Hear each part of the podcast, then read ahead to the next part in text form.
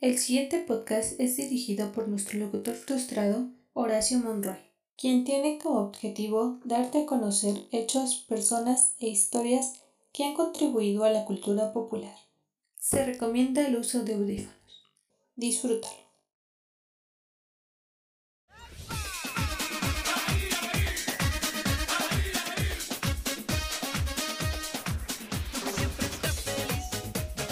Tranquilamente podríamos pensar que lo que tienen en común Follow the Leader, La Bomba, 123 y El Gato Volador es que fueron parte del playlist de toda boda exitosa. Y pues, sí, de hecho sí, pero más allá de eso, son canciones que pocas veces alguien sabe quién las canta, y peor aún, nunca volvimos a saber de ellos. Es que mira, hijo, lo importante no es llegar, sino mantenerse. Para bien o para mal, es algo que toda la vida hemos tenido presente y que los medios nos han demostrado siempre, siempre. Sin que tal vez nos demos cuenta.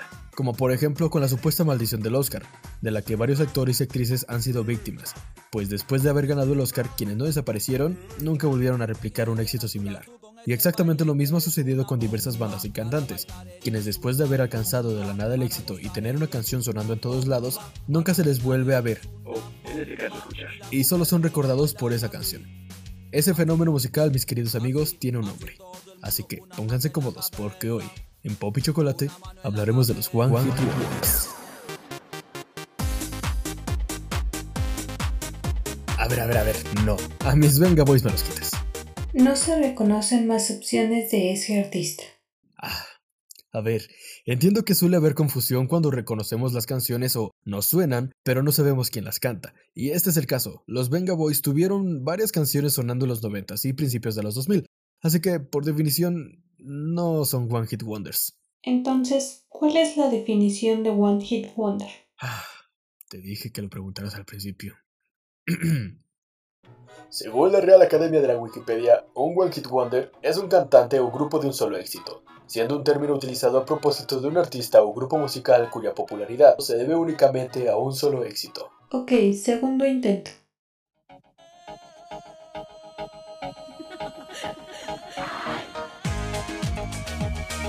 La Macarena de los del Río es el ejemplo más claro de lo que es un One Hit Wonder, pues desde que salió en el 93 tuvo un éxito tremendo haciendo que se convirtiera en un fenómeno social, batiendo récords en ventas, en listas y te aseguro que de algún modo sin saber cómo exactamente, te sabes la coreografía, logrando que en las bodas saltes de tu asiento para bailar como lo haría tu tía cuando escucha una canción de Selena.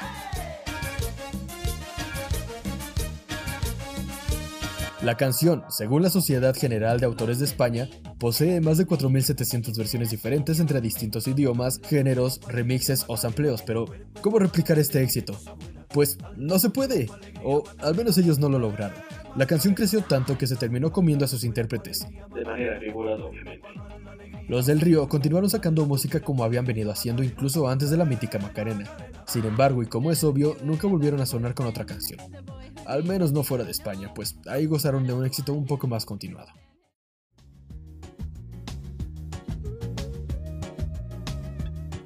La Macarena es un claro ejemplo que ha perdurado a lo largo de los años, y es el punto de referencia más grande que se puede poner en este tema.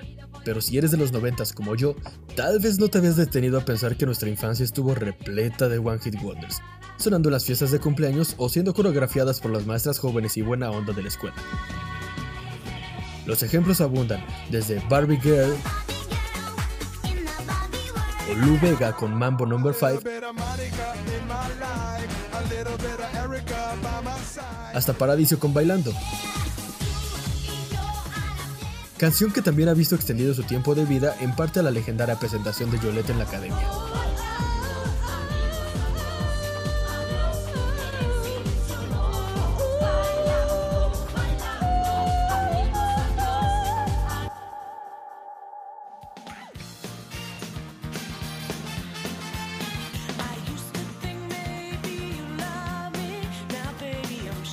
Algo que se debe mencionar es que la definición de los One Hit Wonders es demasiado relativa. Me explico. En teoría, cada país ha dado algún One Hit Wonder. La cosa es que existe la posibilidad de que en el país de origen no lo sean, como lo mencioné hace un momento con los del Río. Tuvieron un éxito un poco más continuado en España, más allá de Macarena, por esa razón ahí no se les consideran One Hit Wonders, como en el resto del mundo. En México, posiblemente hayas escuchado Believe de Cher, y si es que no estás tan metido en la cultura popular, es prácticamente seguro que pienses que es un artista de un solo éxito, porque Vaya, nunca voy más de ella.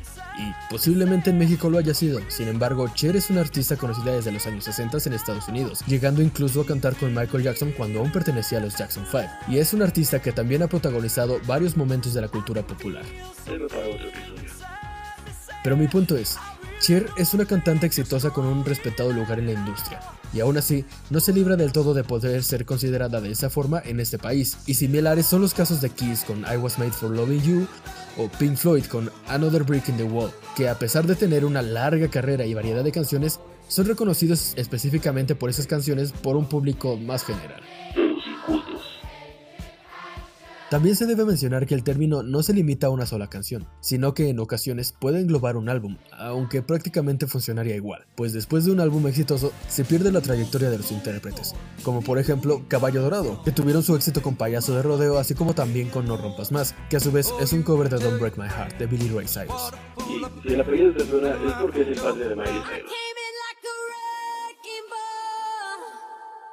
El tema de los One Hit Wonders es de hecho algo que trasciende más allá de solo ser canciones que están sonando a donde vayas, pues muchas veces son sampleadas para ser utilizadas en canciones nuevas. Y es entendible, es obvio que si ya funcionaron antes, tienen una alta posibilidad de volver a funcionar después, precisamente como No Rompas Más. Esto, claro, sin importar si la diferencia de tiempo entre una y otra es poca o mucha. Nicki Minaj nos pone el ejemplo con Anaconda,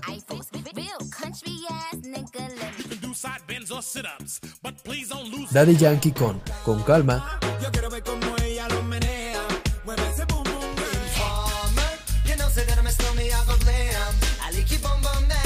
donde incluso incluyó al intérprete de la versión original. Un ejemplo más obvio es el de Jennifer López utilizando la lambada para la creación de On the Floor.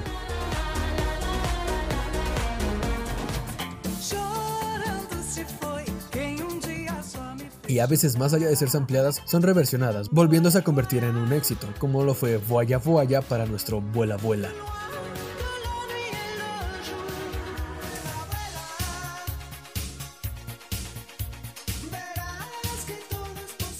Pero claro que esta fórmula de que los One Hit Wonders sirven para inspirar canciones no es precisamente estricta, ya que a veces sucede al revés, como en el 89 cuando el sonido de Under Pressure fue utilizado por Vanilla Ice para su único éxito, Ice Ice Baby. Sin embargo, en un inicio Vanilla Ice no quiso atribuir que había sido inspirada O tal vez plagiada. por el tema de Queen, pero como estarán oyendo, la canción es demasiado obvia.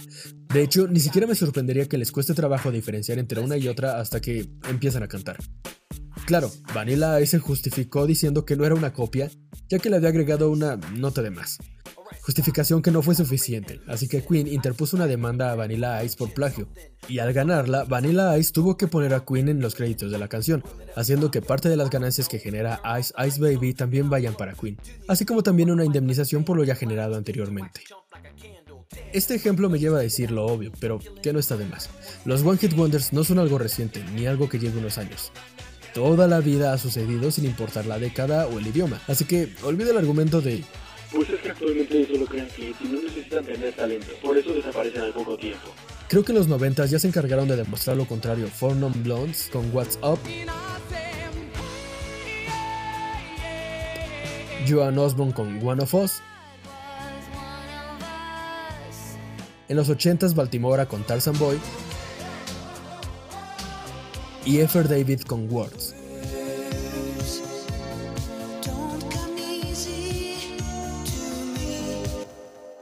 En los 70s tuvimos canciones como Born to Be Alive,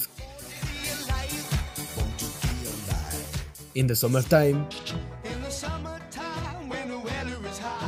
o If You Leave Me Now.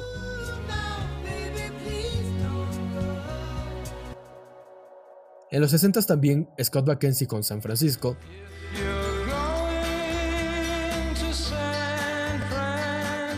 Nancy Sinatra con These Boots Are Made for walking, o los Archies con Sugar Sugar.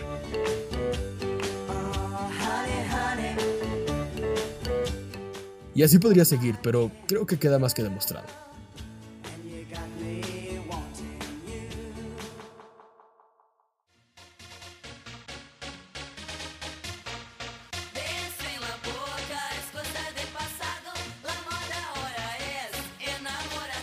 Tampoco es un tema de canciones superproducidas que puedan sonar como una especie de música prefabricada y odiada por intelectualoides.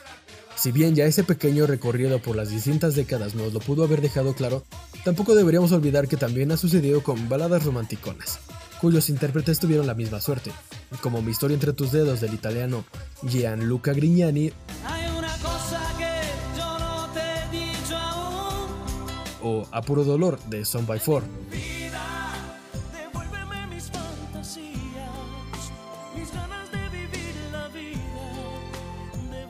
Que a pesar de seguir dedicándose a la música no lograron replicar un éxito similar. Y por supuesto que ha sucedido también con el rock en español, como La Planta.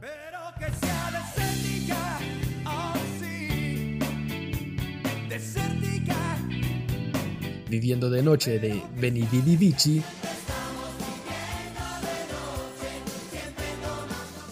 o Laura no está de Neck, Laura no está, Laura se fue, Laura se escapa de que de hecho su versión original, cantada por él mismo, es en italiano, Y al parecer ni con otro idioma encontró. Esa más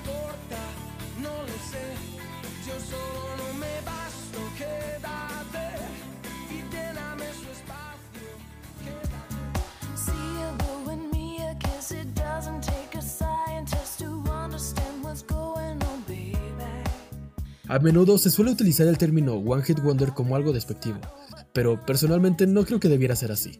¿Por qué?